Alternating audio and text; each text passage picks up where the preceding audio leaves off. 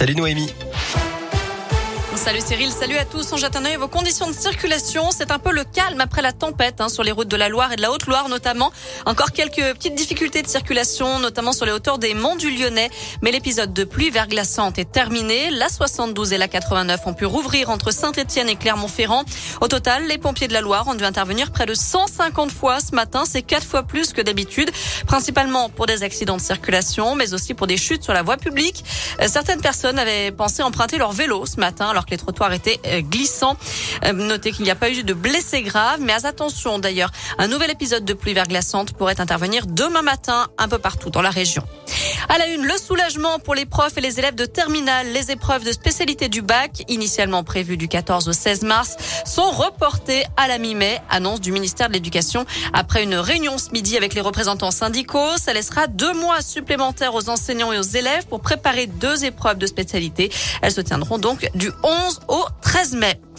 Un nouveau record dans les écoles, plus de 21 000 classes fermées cette semaine pour cause de Covid en France, 1472 dans l'Académie de Lyon qui compte près de 28 000 élèves positifs, plus de 1200 enseignants contaminés également dans l'Ain, le Rhône et la Loire.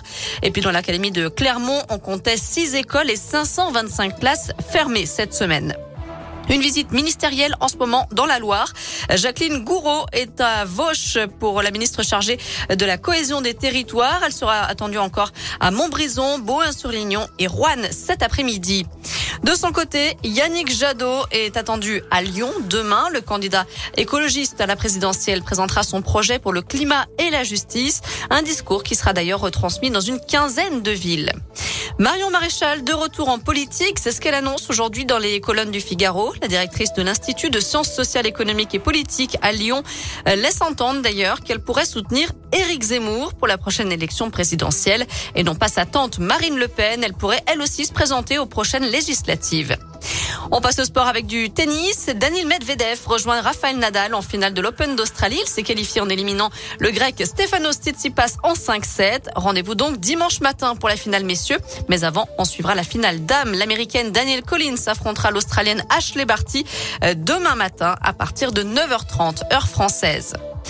Il devait avoir lieu début février, mais il a été reporté à cause de la crise sanitaire. Le mondial des métiers organisé par la région Auvergne-Rhône-Alpes se tiendra finalement du 1er au 4 décembre 2022 à Eurexpo près de Lyon. Un salon qui présente une centaine de démonstrations de métiers et qui attire chaque année près de 100 000 visiteurs. Voilà pour l'essentiel de l'actu. Côté météo cet après-midi, malheureusement, il y aura très peu d'éclaircies. On est plutôt dans la grisaille. Attention la nuit prochaine au nouvel, euh, épisode de pluie verglaçante et de brouillard givrant. Ça risque de glisser sur les routes. À tout à l'heure.